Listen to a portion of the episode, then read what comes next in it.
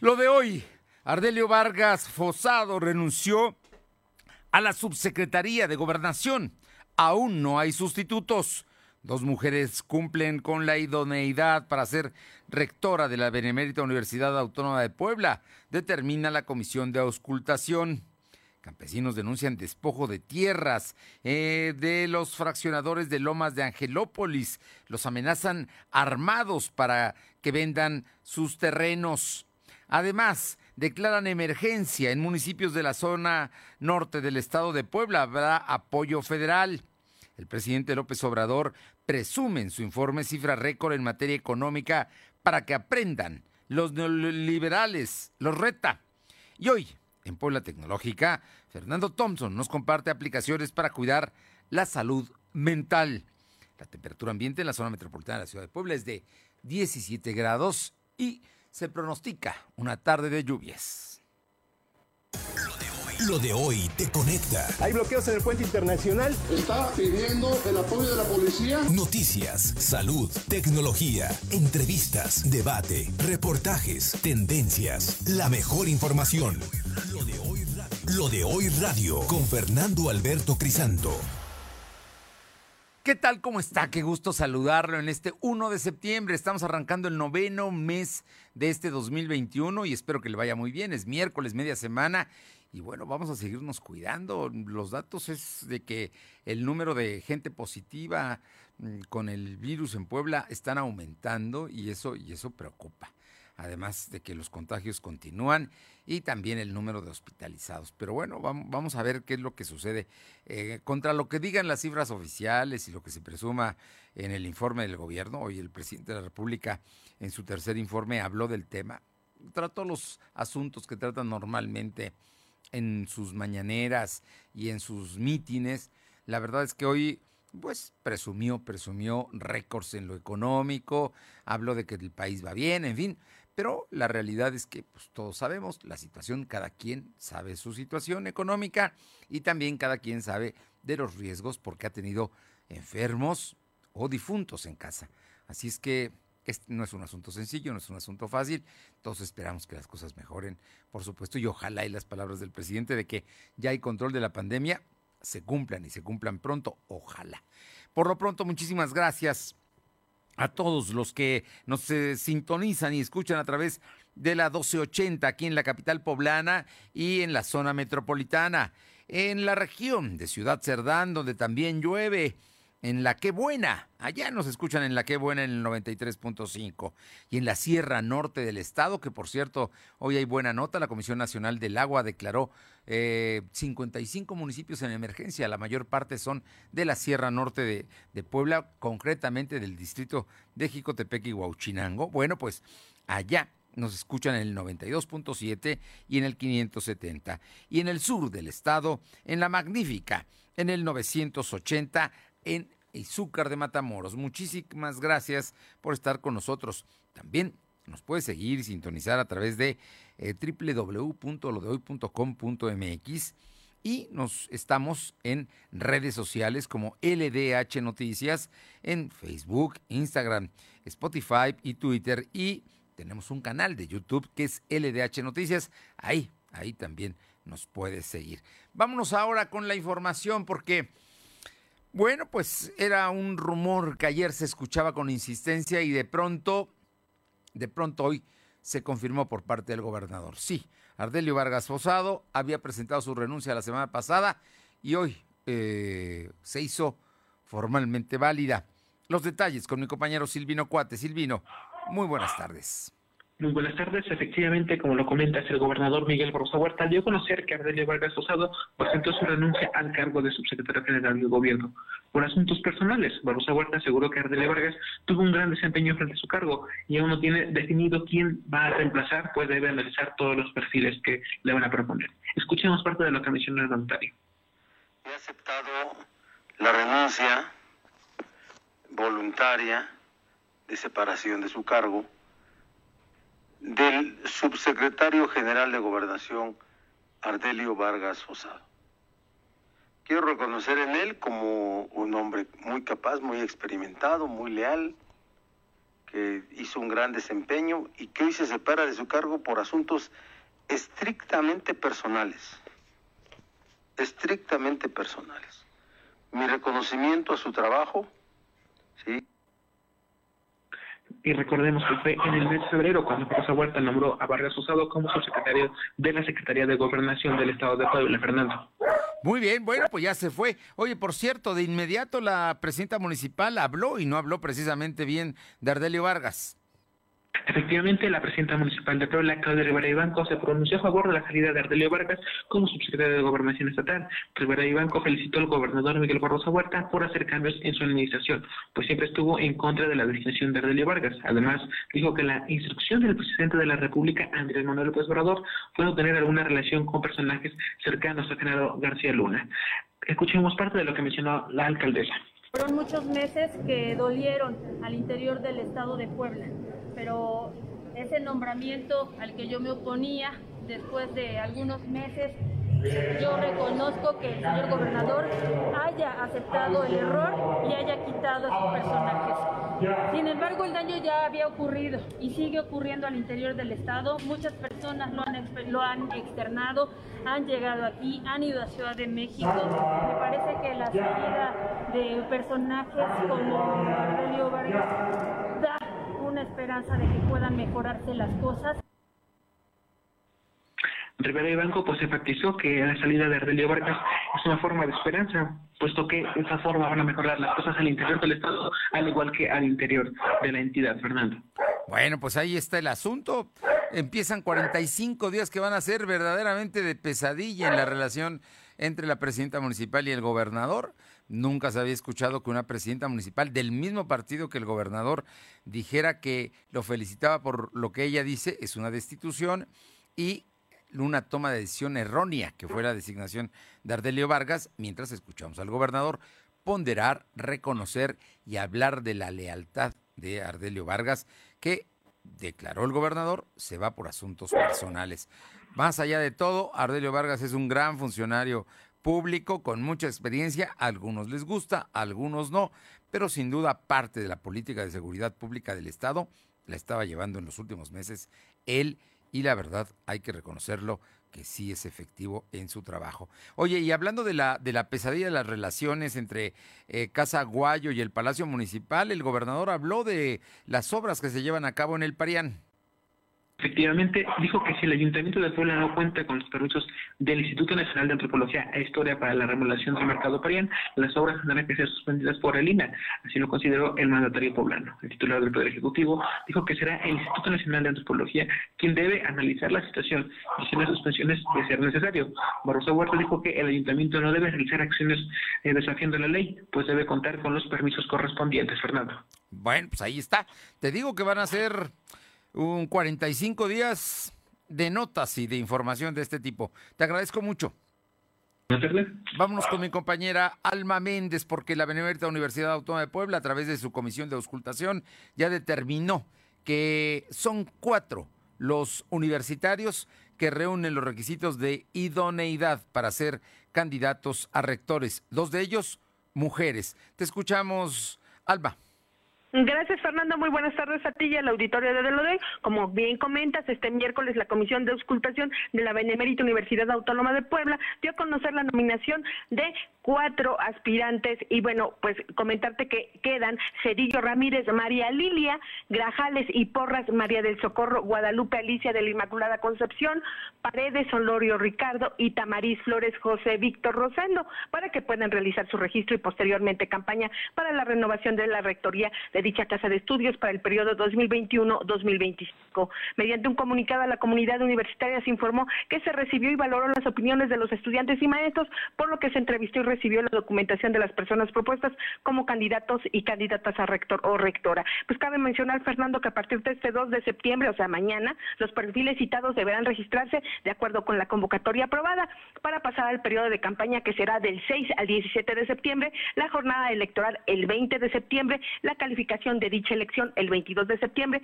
y la toma de posesión el próximo 4 de octubre. La información, Fernando. A ver, para, para ir no más, allá de que tú los mencionaste como vienen en el, boletín, la verdad es que la gente conoce Son cuatro. La doctora Lilia Cedillo, ella es eh, química, microbióloga, doctora, postdoctorada, en fin, con una serie de talentos y de experiencia y casi 40 años como maestra en la institución. Estás hablando también de la maestra Guadalupe Grajales, que actualmente tiene base como investigadora del Instituto de Ciencias Sociales y ella es una experta en temas de filosofía, que ha sido su materia, donde ella empezó. Es eh, cuñada de, bueno, pues ella es esposa de un Vélez Pliego, de Roberto Vélez Pliego, y ella es una de las candidatas, tiene 72 años, tiene maestría y una experiencia eh, educativa y también como funcionaria, fue secretaria general de la UAP. estamos hablando del doctor Víctor Tamariz, que es investigador, doctorado con temas de eh, fundamentalmente agrícolas, si no estoy mal, forma parte de, un eh, centro de investigaciones del Instituto de Ciencias. Y también estamos hablando de Ricardo Paredes, que es administrador, fue director de administración de empresas y sería el cuarto candidato. ¿Estamos bien? Bueno, Alma. Bueno, ya. Parece que se cortó la llamada con mi compañera Alma, pero bueno, yo le remato. Mañana y pasado son los registros de los aspirantes, reúnen idoneidad, se pueden registrar los cuatro, vamos a ver quiénes se registran y el próximo lunes empieza la campaña. Son dos semanas de campaña en la Benemérita Universidad Autónoma de Puebla para la rectoría y el día 20 de septiembre será la elección. Así es que, pues sigue, sigue el proceso de cambio de rector. Ya tenemos otra vez a Alma. A ver, Alma, Cuéntanos ahora sobre el tema de eh, la, la Coordinadora Nacional de Protección Civil emite declaratoria de emergencia en Puebla. Así es, Fernando, comentarte que la Coordinación Nacional de Protección Civil emitió una declaratoria de emergencia en el estado de Puebla por las afectaciones que sufrieron 53 municipios poblanos por el paso del huracán Grace en días pasados, por lo que se activaron los recursos del programa para la atención de emergencias por amenazas naturales. Recordemos que la semana pasada el gobierno estatal informó que envió de manera formal una solicitud a la Federación para emitir las declaratorias de emergencia y desastre natural en los municipios afectados el pasado 21 de agosto por el huracán Grace, además de que un oficio con los daños específicos detectados hasta el momento y generados pues, por este fenómeno natural. Por lo que a partir de esta declaratoria solicitada por el gobierno estatal se contará con recursos para atender las necesidades alimenticias de abrigo y salud de la población afectada. Y bueno, pues cabe mencionar, Fernando, que los municipios afectados, eh, por mencionar algunos, no, eh, son, básicamente... Aguasotepec, a ver, a ver, no, no, no, es que es una lista muy larga, son 53 municipios y nos vamos a tardar. Pero básicamente esta información le interesa mucho a la gente de la Sierra Norte, donde nos están escuchando. Son todos los municipios aledaños a Jicotepec y todos los municipios aledaños a Huauchinango y parte de Zacatlán. Eh, también eh, eh, algo de Chignahuapan y fundamentalmente son los 53 municipios que están en esta declaratoria. ¿Está bien? Así es, Fernando. Son los 53 los que serán apoyados con este programa. Bueno, muchísimas gracias. Seguimos al pendiente. Y vamos, esta es una declaratoria de emergencia de que emite el gobierno federal. Ojo, son recursos federales los que aquí se van a aplicar. Y vámonos a otros temas aquí en, Puebla. Concretamente, los vecinos de Puebla es... Eh, pues si no estoy mal, debe ser Santa María eh, eh, Malacatepec, debe ser Junta Auxiliar de Santa Clara o Coyucan, donde los quieren despojar de sus terrenos los empresarios del grupo Proyecta, los fraccionadores de Lomas de Angelópolis. Qué grave esto, Aure Navarro. Efectivamente, Fernando, pues este día habitantes de la Junta Auxiliar de Santa María Malacatepec denunciaron que el tráfico de influencias para despojarlos de sus tierras pues aún continúa. Acusaron que el grupo Proyecta los está amenazando para que vendan sus predios para ampliar así el fraccionamiento Lomas de Angelópolis. Los lugareños recriminaron que los terrenos que han sido vendidos bajo engaños y de manera ilegal tienen por arriba de 60 viviendas asentadas además de que estas familias pues están recibiendo una constante amenaza, incluso por pistoleros. Escuchemos. Compras forzosas y en ocasiones han consumado verdaderos despojos. El crecimiento de Lomas Angelópolis ha generado problemas urbanos, ambientales, sociales, económicos y culturales. No existe un ordenamiento territorial sustentable. Las autoridades municipales cambian el uso de suelo a su arbitrio, y los gobiernos estatal, estatal y federal están sumamente pasivos. En el año 2017, las autoridades ejidales vendieron 235 hectáreas de tierra de uso. En voz Verónica Zapata y Raúl Rodríguez acusaron que el 22 de septiembre, pues algunas familias fueron desalojadas con violencia. Y este 31 de agosto, es decir, el día de ayer, pues fueron amenazadas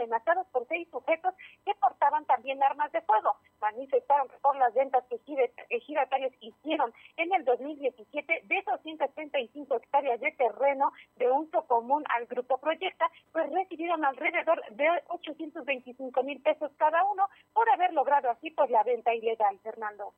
Bueno, pues ahí, ahí está el asunto. Vamos a ver qué es lo que, lo que sucede con todo este, este tema de Malacatepec y el grupo Proyecta que, bueno, pues quieren, quieren quitarle sus terrenos, ¿no? Y ellos simplemente no quieren. Algunos ya se dieron pagando 800, recibiendo 825 mil pesos por lo que ellos venden en millones, millones de pesos. Muchísimas gracias, Aure. Bueno, y estoy recibiendo un correo que trasciende en que Ardelio Vargas se va de gobernación estatal y, en octubre, dicen, tomará cargo como secretario de Seguridad Pública en el municipio, en el gabinete de Eduardo Rivera. Es lo que están, lo que están trascendiendo. Vamos a ver qué es lo que sucede con esto. Como le digo, son, son versiones que se escuchan precisamente en los palacios de casa, en los, no, no los Palacio, sino en los corredores de Casa Aguayo. Caro Galindo, cuéntanos en San Martín Texmelucan un macabro, no, no macabro hallazgo, bueno, sí es una, sí es, en serio, pero el, el tema es que no quisieron atender a una persona en el Hospital Integral de Salud y falleció, falleció precisamente, parece que tenía COVID. Te escuchamos, Caro. Fernando, buenas tardes a ti al auditorio. Pues comentarte lo que ocurrió el día de hoy en el Oxo del Moral donde lamentablemente eh, una mujer de 59 años de edad que presentaba dificultades para respirar perdió la vida luego de que pues acudiera al hospital integral donde lamentablemente pues no le pudieron ayudar le salió una doctora y le dijo que pues se fueran a Huejotzingo. En ese transcurso los familiares intentaron llevarla pidió agua la bajaron de la camioneta y quedó sobre el estacionamiento de la tienda Oxxo que se ubica, que se ubica en la carretera federal México Puebla no, no, no, terrible. Fue al Hospital Integral de San Martín Texmelucan. Ahí le dijeron que no la podían atender, que se fuera a Huejotzingo. Y ya no llegó a Huejotzingo. Así es, Fernando. Ya no pudo llegar esta mujer originaria de San Salvador el Verde.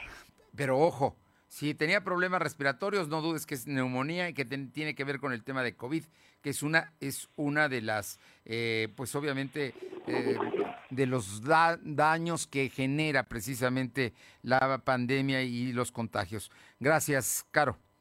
Gracias. Vámonos ahora con mi compañero Silvino Cuate porque vamos a hablar de los casos del COVID. el tema es que en Puebla sigue creciendo el número de contagios y también de afectados. Te escuchamos, Silvino. Comentarte que los casos activos de coronavirus casi llegan a 2.000, pues se tienen registrados 1.819, mismos que están distribuidos en 109 municipios, es decir, el COVID tiene presencia en el 50.23% de la entidad.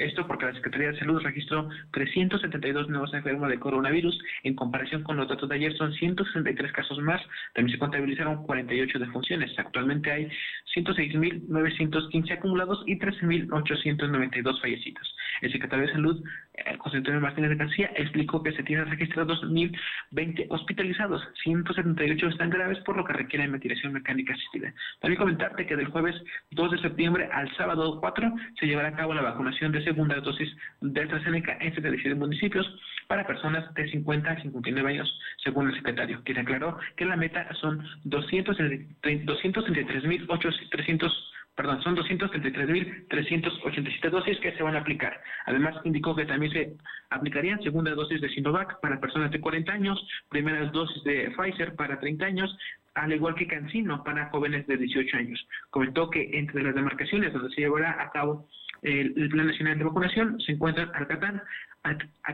Acatlán, eh, Albino eh, eh, Chihuahua, eh, eh, y Zacatlán, entre otras demarcaciones. Aún no se tienen definido exactamente cuáles serían la distribución de las vacunas, puesto que son muchos grupos de edad.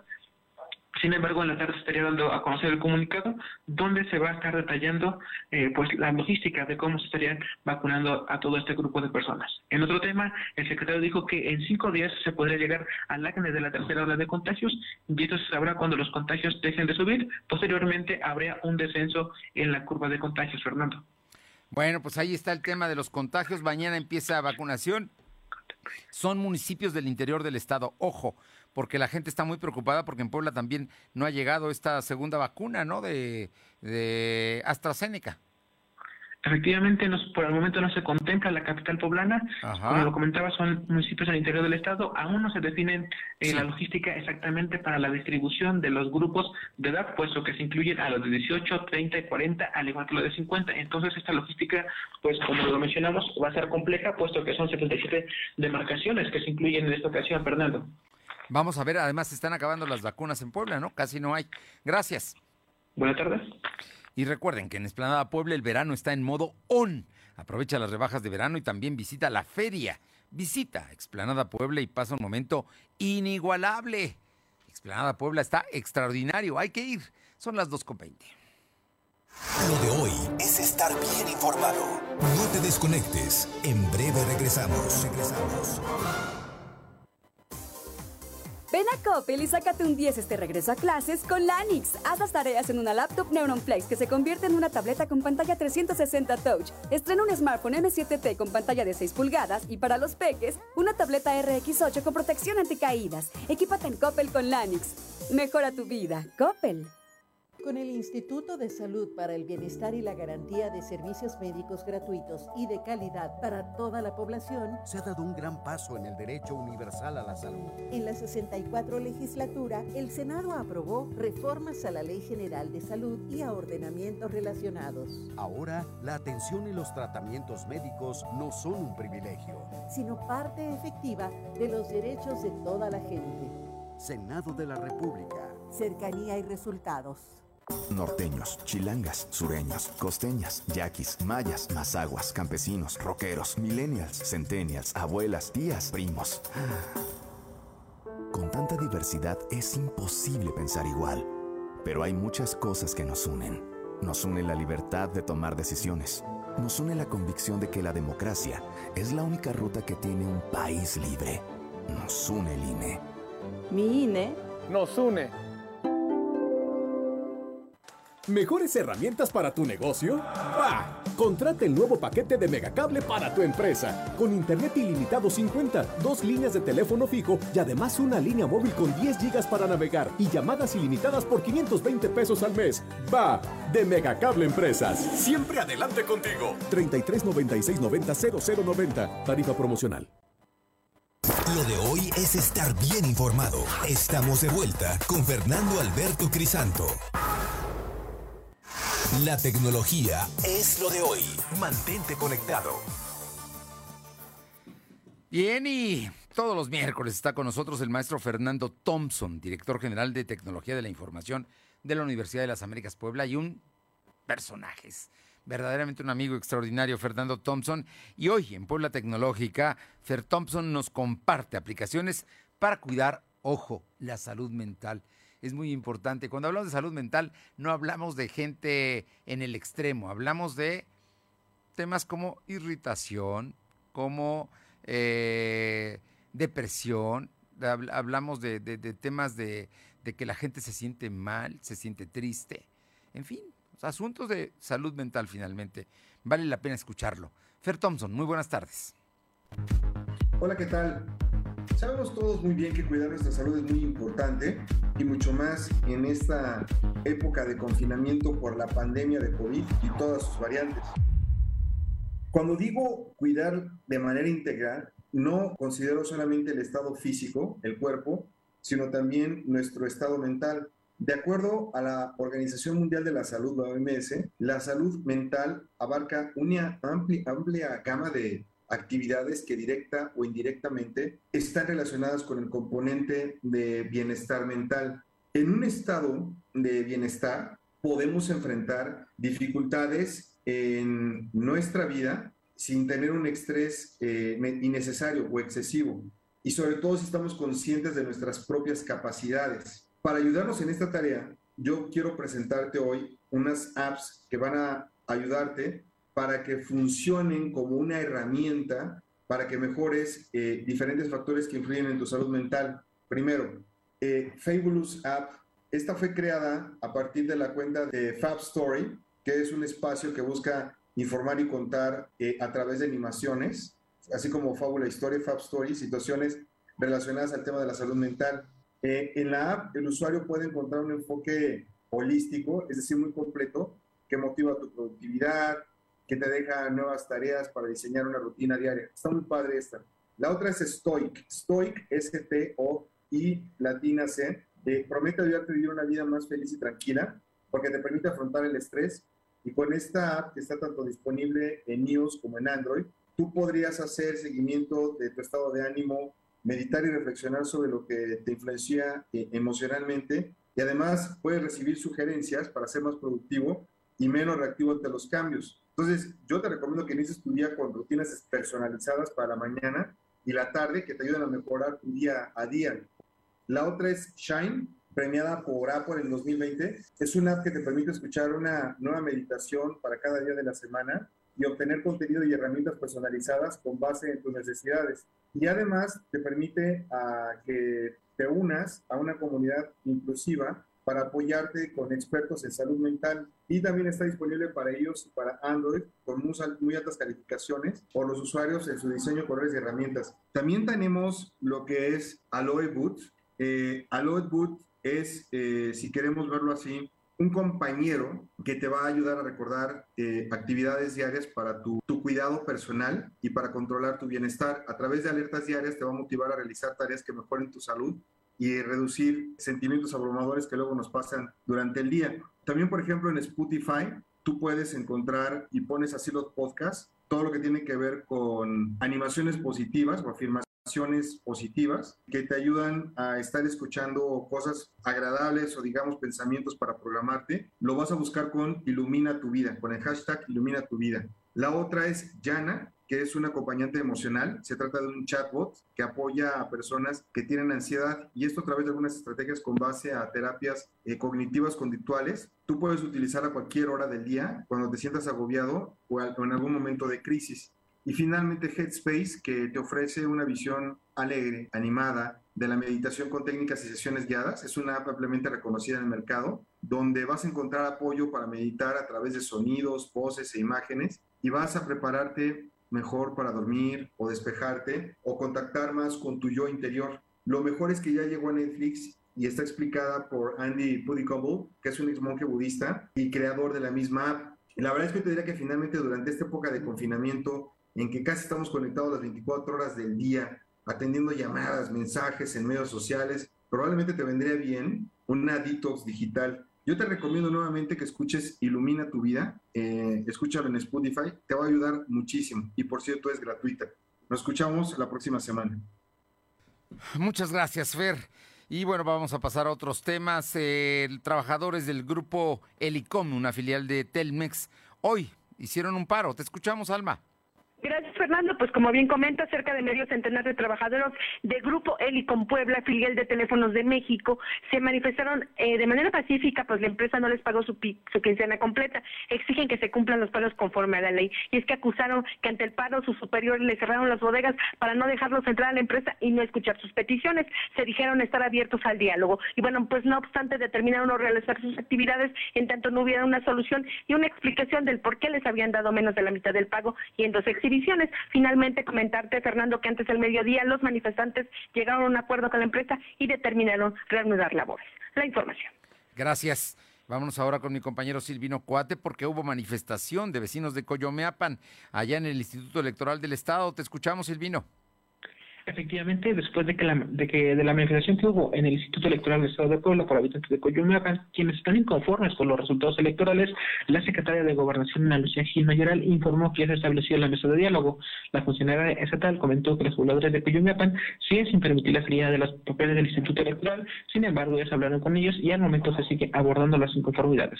Dijo que al medio de este miércoles habrá otra segunda mesa de diálogo donde se espera conocer todas las inquietudes de los habitantes que están inconformes por los resultados de la pasada elección, Fernando. Bueno, pues ahí está el asunto. Vamos a ver a dónde termina, porque eh, hay tensión ahí en Coyomoyapa. No han dejado sacar la paquetería electoral, ¿no? Efectivamente, toda la paquetería continúa y bueno, los habitantes están tan inconformes que aseguran que de no hacer caso por parte de, del gobierno estatal, pues van a buscar todas las instancias correspondientes para poder hacerse escuchar, Fernando. Gracias.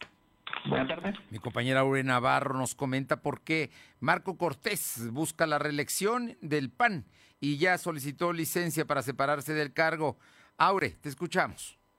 Efectivamente, el panismo poblano pues respaldó ya esta decisión de Marco Cortés de pedir licencia, como bien lo decía Fernando, con la finalidad de competir y repetir en el cargo de presidente nacional del PAN, con miras a derrotar a Morena en la elección que se avecina en el 2024. Tanto la presidenta estatal del partido, Genoveva Huerta, como el dirigente del mismo en la capital, Jesús Aldívar, manifestaron su agrado porque Marco Cortés continúe por el siguiente periodo al frente de Acción Nacional. Incluso Saldívar resaltó que gracias al pues se logró quitar a Morena de la capital aquí en el estado para que llegara pues el candidato de la Alianza Va por Puebla, Eduardo Rivera Pérez. Por su parte, Genoveva Huerta reconoció que gracias al respaldo de Marco Cortés, pues además de haber alcanzado un partido fuerte para el 2024, pues se tiene ya en el país un PAN competitivo, Fernando. Bueno, pues ahí se va, se va Marco Cortés, vamos a ver finalmente qué sucede y hay que recordar que las elecciones son en octubre y también deberían ser hasta ahora, no ha cambiado el tema, concurrentes también aquí en el estado de Puebla. Ya veremos. Muchas gracias. Gracias. Y tu vacuna te invita al cine al presentar tu certificado de vacunación COVID-19 en la taquilla de Cinemex Plaza Dorada, recibe un 2 por 1 en tu acceso a la sala tradicional. Válido hasta hoy, 1 de septiembre, ¿eh? válido hasta hoy. Así es que aplica restricciones, pero vale la pena llevar certificado de vacuna a la taquilla de Cinemex Plaza Dorada y el 2 por 1 en tu acceso a sala tradicional. Pausa, regresamos. Lo de hoy es estar bien informado. No te desconectes. En breve regresamos. Regresamos. Ven a Coppel y sácate un 10 este regreso a clases con Lanix. Haz las tareas en una laptop Neuron Flex que se convierte en una tableta con pantalla 360 Touch. Estrena un smartphone M7T con pantalla de 6 pulgadas y para los peques, una tableta RX8 con protección anticaídas. Equípate en Coppel con Lanix. Mejora tu vida. Coppel. En la Cámara de Diputados trabajamos por la justicia. Por eso decretamos amnistía a personas juzgadas por delitos contra la salud, robo simple y de comunidades indígenas así como prisión preventiva a la violencia sexual contra menores, feminicidio, corrupción, contrabando. Y castigar con cárcel a quienes expidan comprobantes fiscales falsos. Estas leyes ya son tus derechos. Cámara de Diputados, Legislatura de la Paridad de Género. Somos la mejor red de telecomunicaciones en México para tu negocio. Conecta tus oficinas y sucursales con la red más poderosa de servicios a través de conexiones de Internet o redes privadas virtuales con la máxima velocidad de conexión de hasta un gigabit por segundo. Descubre la red que tu negocio estaba esperando. Metro Carrier Evolution 3396 Lo de hoy es estar bien informado. Estamos de vuelta con Fernando Alberto Crisanto. Bien, son las 2 de la tarde con 32 minutos y le agradezco muchísimo a la diputada federal Blanca Alcalá Ruiz. Ah, todavía no tenemos a Blanca Alcalá. Bueno, vamos a ir. Primero vamos con Aure Navarro y luego regresamos porque tenemos una entrevista pactada con Blanca Alcalá, a quien estamos en este momento localizando. Es que hoy inicia el periodo ordinario de sesiones de la legislatura 65, eh, de la cual Blanca Alcalá es diputada. Y bueno, pues, Blanca Alcalá aparte de haber sido legisladora local, federal, senadora de la República, es también, también fue presidenta municipal de Puebla, o sea que es una gente reconocida y conocida en Puebla. Vamos con Aure Navarro, cuéntanos qué está, qué está pasando con el Partido Verde, Aure. Bueno, pues les comento que Jaime Natali confirmó que está a la espera de que se emita pues ya la convocatoria para poder buscar la reelección que le permita seguir otros tres años como dirigente estatal del Partido Verde Ecologista en el estado de Puebla. Explicó que la dirigencia del partido se renovará a finales de este año. Esto luego de que estuviera pues en pausa más de año y medio debido precisamente a la emergencia sanitaria por COVID-19. Escuchemos.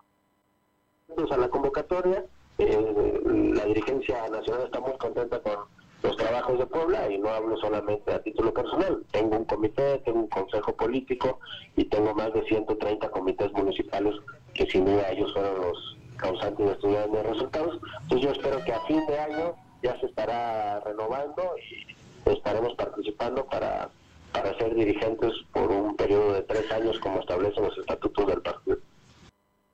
Bueno, como escuchamos, manifestó que los comentarios sobre el exitoso desempeño que se obtuvo en el partido a nivel local durante los comicios del 6 de junio, pues han sido reconocidos por la dirigencia nacional. De ahí su interés, bueno, de seguir al frente por el próximo periodo, pues al frente como dirigente del Partido Verde Ecologista aquí en el estado de Puebla, Fernando. Muy bien, bueno, pues ahí está.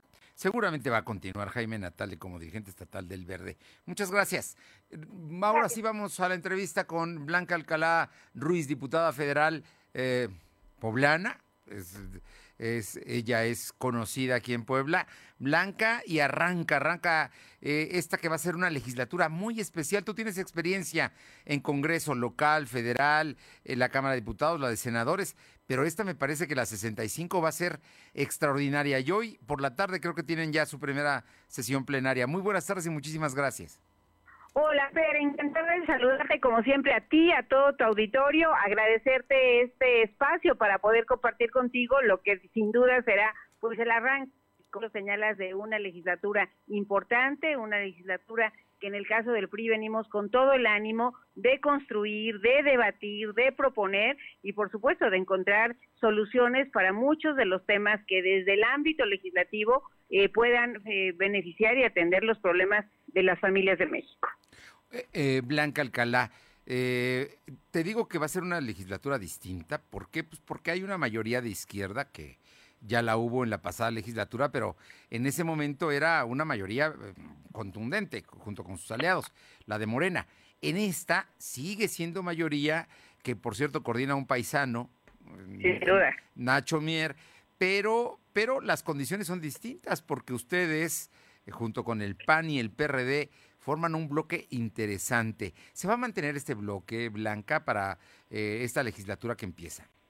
Sin duda, eh, desde hace ya varias semanas se había anunciado que habíamos pasado de una alianza política a una alianza parlamentaria, a una alianza legislativa. Se trabajó inclusive en una eh, selección de temas para armar esta agenda legislativa que íbamos a impulsar los tres partidos políticos y en esos temas hemos empezado a trabajar distintos integrantes de la bancada. Yo pondría de ejemplo el tema del presupuesto, que es una de las asignaturas que en este primer periodo de sesiones eh, nos toca como facultad exclusiva de la Cámara de Diputados atender y que nosotros tenemos pues sin duda mucho interés en que puedan resolverse algunas de las ausencias o de las disminuciones que hemos observado en los años recientes y que hoy le preocupa mucho a los mexicanos de cara pues a esta doble crisis que nos hemos enfrentado, la crisis sin duda sanitaria que ha afectado al mundo y a México de manera particular y también las consecuencias de la crisis económica que hoy cientos de miles de familias desde distintos frentes pues han tenido que ir sorteando. Oye, cuando hablamos de esto, estamos hablando entonces de que hay una agenda legislativa como como alianza, pero también debe haber una agenda legislativa como partido, como el PRI debe tener también sus prioridades.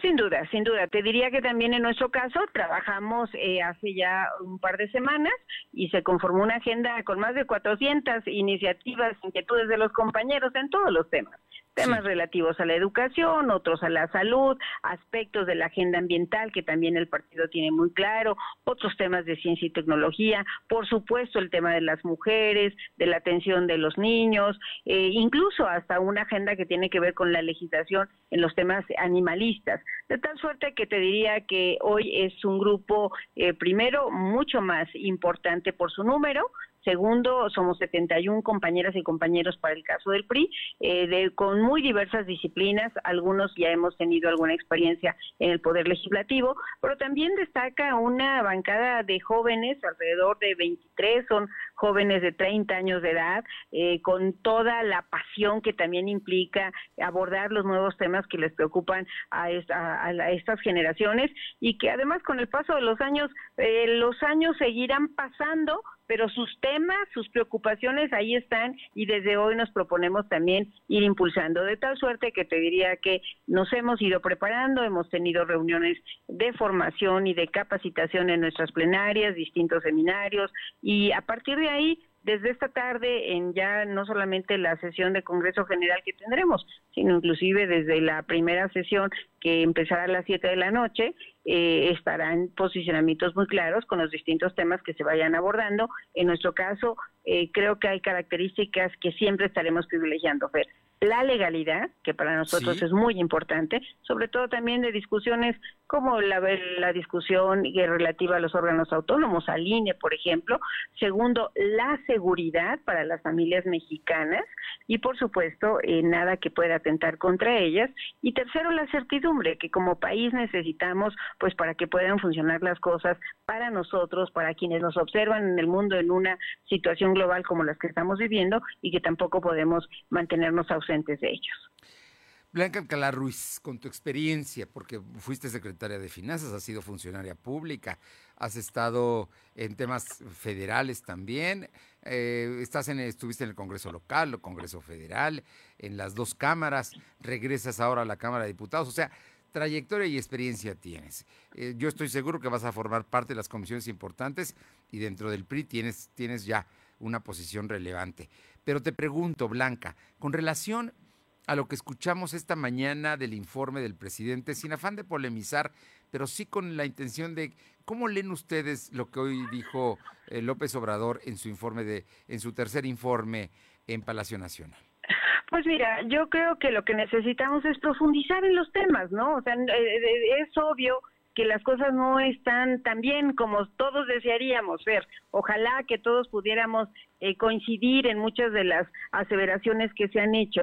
Pero la realidad es que tú cuando sales y te das la vuelta en cualquiera de los municipios de allá de nuestra tierra, hoy mismo con todo lo que está pasando en el huracán Grace, eh, hay, siguen habiendo muchas familias que están en condiciones de pobreza, de hecho el número de pobres se ha incrementado y no podemos seguir solamente culpando al pasado. Creo que es tiempo de hacernos eh, conscientes y de tomar las decisiones desde el presente que mejoren las condiciones en este momento y hacia el futuro. Entonces, bueno, eh, ya estaremos nosotros en los siguientes días revisando la glosa con los distintos secretarios. Te insisto, nuestro afán primero será de un análisis serio muy bien informado y a partir de ahí, de ahí estaremos haciendo eh, la crítica, pero sobre todo la propuesta, que creo que es lo que al final del día hoy le interesa a, a las y a los mexicanos.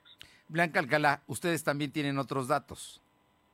También tenemos otros datos y por cierto son datos que en muchas de las ocasiones, pues por ejemplo la propia Coneval o algunos de los otros eh, organismos eh, académicos de los think tanks que se especializan en este tipo de evaluaciones, evaluaciones que a veces tienen que ver con el impacto, con la historicidad, en fin, eh, creo que a la luz de todos esos variables tenemos que hacer ese análisis razonado. Insisto, también quedó atrás aquella oposición a ultranza, pero definitivamente si queremos ser una oposición que dé sus puntos de vista, que haga respetar eh, muchos de los acuerdos a los que se llegan siempre en favor de México y nunca nada que pueda lesionar, pues primero a las familias y segundo, por supuesto, a lo que implica nuestro país como un país en donde el equilibrio de poderes es importante, en donde el federalismo FER es importante, pues yo vengo efectivamente de una posición del Estado de Puebla, en donde sabemos lo que implica muchas veces estos, eh, pues esta situación en donde se quiere doblegar o se disminuyen las, los poderes y sobre todo las capacidades de respuesta de las autoridades para sus ciudadanos. Entonces, ahí hay muchos temas que a nosotros nos interesan, nos preocupan, pero sobre todo nos ocupan para poder discutirlos en la siguiente, en esta legislatura que estamos arrancando. Yo finalmente te pregunto, Blanca Alcalá, como representante, y ya hablaste de que tú vas de Puebla, eh, ciudad que presidiste y en la que has servido en distintos gobiernos, administraciones como funcionaria pública. Te pregunto, eh, ¿qué debemos esperar los poblanos de diputados como Blanca Alcalá? Pues mira, yo creo que primero una, una, de un trabajo muy intenso en las comisiones, como dices, en los órganos de gobierno, en mi caso, eh, desde ayer formo parte de la Junta de Coordinación Política. Entonces, bueno, ahí también se debaten muchos de los temas que se estarán analizando al interior de la Cámara. Y en ese sentido, un trabajo responsable, una comunicación directa con, con los poblanos y ustedes, en tu caso, Estefer, juegan un papel bien importante porque también necesitamos que la gente eh, pueda entender el trabajo del legislador, que pueda eh, saber las razones que en un momento dado motivan una u otra decisión cuando se vota a favor favor o en contra de una iniciativa. Y lo más importante, ¿cuál es el impacto que esa iniciativa, que esa ley, que ese acuerdo que se toma en un momento dado puede tener a ellos, a sus familias, a los estados, a los municipios? Entonces, creo que en ese sentido, como mm, siempre me ha gustado, Fer, comprometerme, eh, meterme de lleno a las tareas que se me asignan y a partir de ahí ir entregando resultados esa ha sido pues siempre mi tarea y hoy eh, sin duda deberá de seguir siendo pues mi mística para poder eh, platicar con ustedes y entregarles buenas cuentas. Además, una Cámara donde hay 250 mujeres y 250 diputados varones.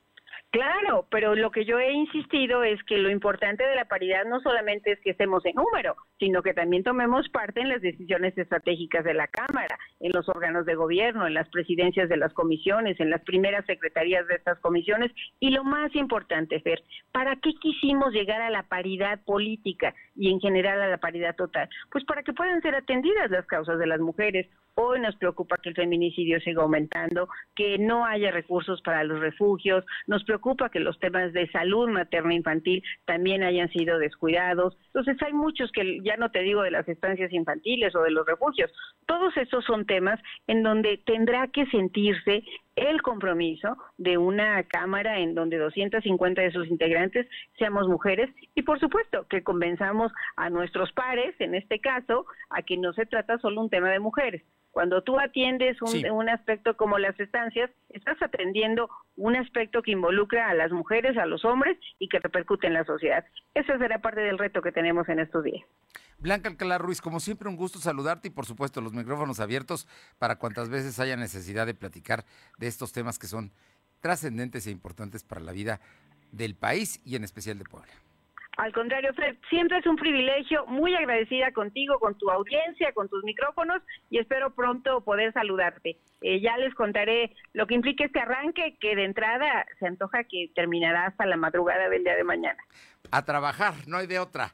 Gracias, Blanca. muy bien, muchas gracias. Un abrazo, Buenas tardes. Adiós. Adiós. Son las 2 de la tarde con 47 minutos. Regresamos con mi compañera Aure Navarro porque el día de hoy, bueno, pues el presidente municipal electo de Puebla, Eduardo Rivera Pérez, sigue en su trabajo de conciliación y de trabajo en la coalición. Hoy estuvo con los perredistas. Te escuchamos, Aure.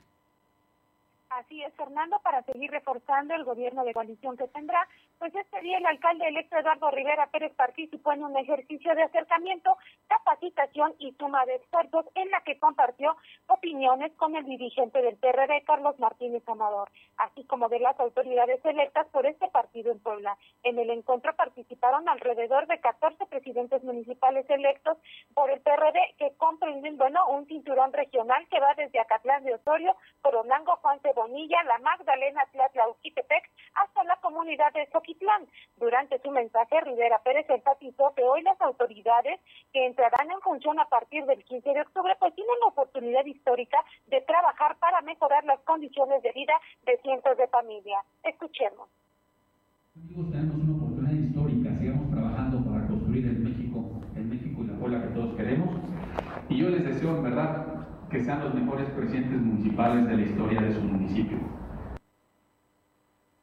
Sin importar el partido al que pertenezcan, sea el PRI, PAN o PRD, pues el alcalde electo de la capital llamó a sus homólogos a lograr una, una relación pues muy cercana entre gobierno y ciudadanos para lograr así pues atender las necesidades que tiene la comunidad, Fernando.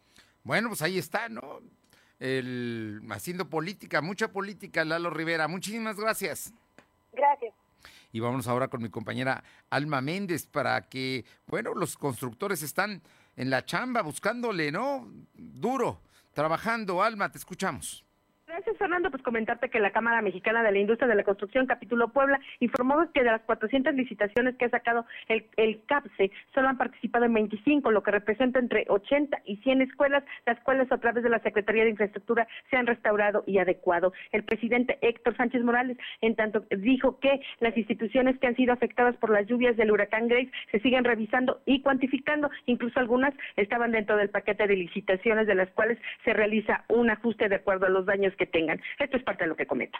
Con, la Secretaría de Infraestructura y con el CAPSE, precisamente con, con la, digamos, eh, sesiones de trabajo para la restauración, mantenimiento y, adecuaciones de, algunas escuelas. De hecho, la verdad es que forman parte también del proyecto de remodelación de, todo esto que es una inversión federal del INIFED que lo administra el CAPSE y ahorita se han intervenido más de 400, o bueno, han salido licitaciones por más de 400 escuelas. La información, Fernando. Muchas gracias, Aure. Le informo, le comento que, y le pregunto, ¿vas a surtir tu despensa? Bueno, desde la central de abasto hasta la comodidad de tu casa llega la despensa centralera. Si buscas productos frescos, de calidad, a precios realmente bajos, manda un WhatsApp al 222-379-0101. Te ayudamos a hacer tu despensa, apoyando a tu economía familiar. Envío sin costo hasta tu mesa. Por México, Puebla y sus mercados, apoya a la economía poblana. Tu, la despensa centralera al WhatsApp 222-379-0101. Y le comento que el vocero del presidente dice que lo del caso, la renuncia de Julio Scherer, fue un rumor de los medios de comunicación, porque hasta este mediodía sigue siendo el consejero jurídico del presidente López Obrador. Pausa, volvemos. Lo de hoy es estar bien informado. No te desconectes. En breve regresamos. Regresamos.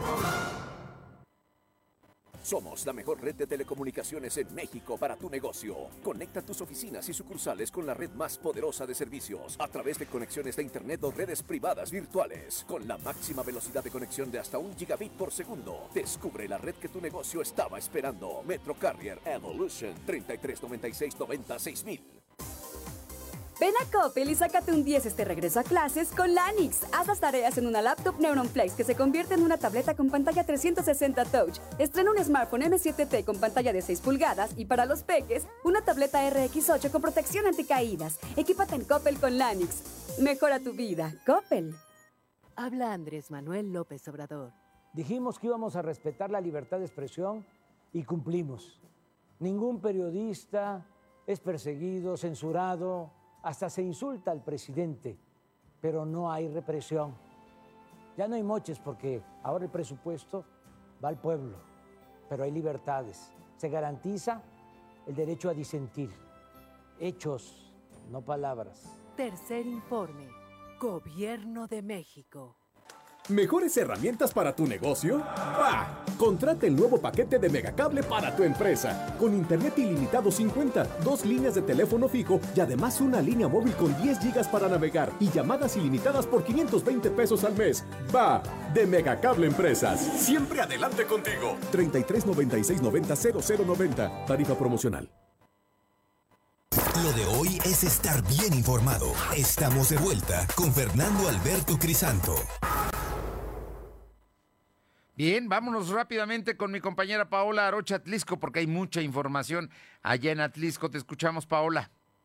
¿Qué tal? Muy buenas tardes. Y comentarles que del 9 al 12 de septiembre se llevará a cabo la segunda edición de la Feria del Elote aquí en el municipio de Atlisco. Y es que en rueda de prensa con los organizadores, así como el presidente municipal, pues dijeron que eh, lo primero que estará para ellos obviamente será la protección y el cuidado de toda la gente que llegue hasta el centro de convenciones, prácticamente en el centro de la ciudad, a degustar, pues ya sea de un pastel de elote, de un helado de elote o de los mismos elotes y los famosos Así que el próximo 9 y 12 de septiembre se llevará a cabo este segundo festival del elote. Prácticamente sería el tercero, pero el año pasado se tuvo que suspender por el tema de la pandemia en esta ocasión y tomando todas las medidas de sanidad se llevará a cabo aquí en Atlisco, en el centro de convenciones.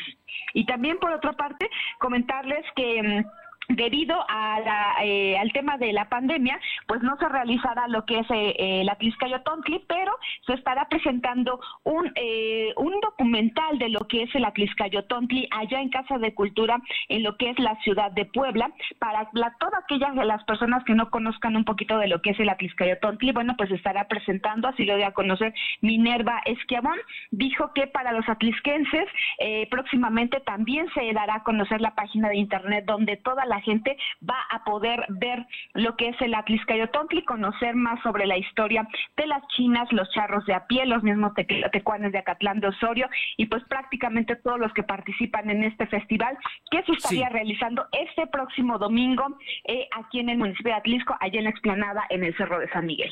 Oye, pues va a estar bien, ¿no? Yo creo que bueno, se limita porque no puede ir la gente, pero algo va, algo podemos verlo y podemos disfrutar de estas expresiones culturales, ¿no? Así es, efectivamente, pues para toda la gente que quiera conocer un poquito más lo que es el Atlisca de Tontli en el municipio. Bien, oye, por cierto, estoy viendo que eh, Turismo está anunciando el Festival del Globo en Atlisco 2 y 3 de octubre para recaudar víveres para los afectados del huracán Grace. Se está dando a conocer por la Secretaría de Turismo. ¿Tenemos algo más? Paula. Así es, eh, comentarles que tentativamente se ha dado a conocer que después de que el, presidente municipal este lunes diera a conocer que probablemente y ante el incremento de contagios en el municipio, existe la posibilidad de que el día de mañana el presidente anuncie que eh, han comenzado a bajar los contagios dentro del municipio, por eso no se estaría cerrando la entrada a los turistas este fin de semana como se había dado a conocer este lunes eh, pasado. Así que solamente queda esperar algunas horas, pero todo parece indicar que sí, que eh, eh, pues no se cerraría el acceso al municipio, obviamente cumpliendo con todas las medidas de sanidad y sobre todo también que se implementaría este mm, eh, estas sanciones para quienes no estarían o no estarían utilizando el cubrebocas en vía pública. Bien, el gobernador dijo hoy que sería ilegal cerrar las puertas de Atlisco, pero bueno, al final de cuentas la decisión del ayuntamiento va también en ese sentido de no cerrarlas, pero sí exigir condiciones de respeto a las medidas de sanidad. Muchas gracias. Buenas tardes. Vámonos con mi compañera Luz María Sayas, que tiene información de Cañada Morelos. Te escuchamos, Luzma muy buenas tardes para ti, nuestros amigos de lo de hoy. Te comento que en San Antonio Soledad, perteneciente al municipio de Cañada Morelos, Alma N, de tan solo 10 años, se encontraba sin vida con un lazo en el cuello amarrado. Este a su vez atado de las escaleras y fue la madre. Fue la tarde de este lunes cuando la mamá de la menor Lucía se encontraba haciendo sus actividades de manera normal, la llamaba y al no contestarle su hija le cedió a la tarea de buscarla. Instantes después Lucía encuentra a su hija amarrada, la desata y la pone en su cama solicita de inmediato a través del 911, el servicio emergencia. Al lugar llegaron elementos de protección civil municipal y seguridad pública, el cual al revisarla, pues lamentablemente ya no contaba con sus necesarios. Minutos más tarde se acordona el área, se arriban los elementos de la Agencia Estatal de Investigación, Grupo Esperanza, peritos de la ciudad de Puebla, a realizar la diligencia. Posteriormente fue tratado del cuerpo al temejo de Ciudad Cerdán para practicar la necropsia de ley y continuar con los trámites correspondientes ante la autoridad competente, abriéndose una carpeta de investigación. Lamentable los hechos, pero es lo que se vivió la tarde de este martes, Fernando. Gracias. Y vamos rápido con mi compañera Janet Bonilla Libres. Te escuchamos, Janet. Bueno, a ver si ya está Janet Bonilla. Aquí estoy, Fernando. Muy buenas tardes para ti, para todo el auditorio. Comentarte que profesores directivos que conforman escuelas de la sección 51 del CENTE en municipios de la región Cerdán reportan actividad y presencia de alumnos en los porcentajes acordados. Una labor titánica la que se debe realizar, sobre todo con niños de nivel preescolar y primaria, para que se cumpla con el cuidado personal, como el uso de cubrebocas y lavado de manos constante. Blanca Laura Vieira, coordinadora regional del CENTE, dio a conocer que aún cuando se apliquen protocolos de sanidad, hay que estar atentos en varios municipios donde se detecta un incremento de contagios por COVID-19 y por lo que respecta a este programa del sistema híbrido que se aplicará en el ciclo escolar 2021-2022, se debe dar un seguimiento en casa y aula ya que hay comunidades donde la conectividad de Internet es complicada, temas que se viven ya desde hace poco más de un año, Fernando. Bien, gracias. Buenas tardes y durante la madrugada de este miércoles fueron localizados dos cuerpos desmembrados y decapitados en las cercanías del basurero municipal de Izúcar de Matamoros, informa mi compañero Uriel Mendoza, corresponsal en La Mixteca.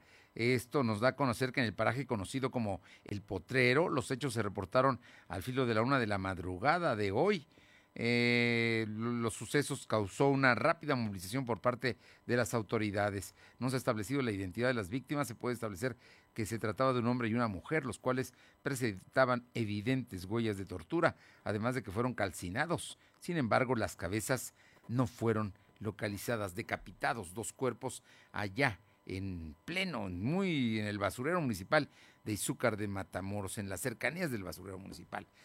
Bien, ya nos vamos. Nada más tenemos rapidísimo el mensaje del presidente López Obrador en su informe de esta mañana. Lo escuchamos. No podemos ser soberbios. Pero si tengo suerte y termino, creo que vamos a consumar la obra de transformación y no dejaremos ningún pendiente. Cuando esté entregando la banda presidencial, solo diré a los cuatro vientos, misión cumplida me voy a Palenque, les dejo mi corazón. Muchas gracias. Ahí está la parte final del mensaje del presidente López Obrador en su informe de esta mañana. Que tenga buena tarde de miércoles. Vamos a cuidarnos. Nos encontramos mañana. Gracias. Fernando Alberto Crisanto te presentó Lo de hoy radio. Lo de hoy radio. Te esperamos de lunes a viernes, de 2 a 3 de la tarde por esta frecuencia, en la cobertura más amplia a nivel estatal. Y síguenos en internet www.lodehoy.com.mx y en nuestras redes sociales como arroba LDH Noticias. Lo de hoy radio.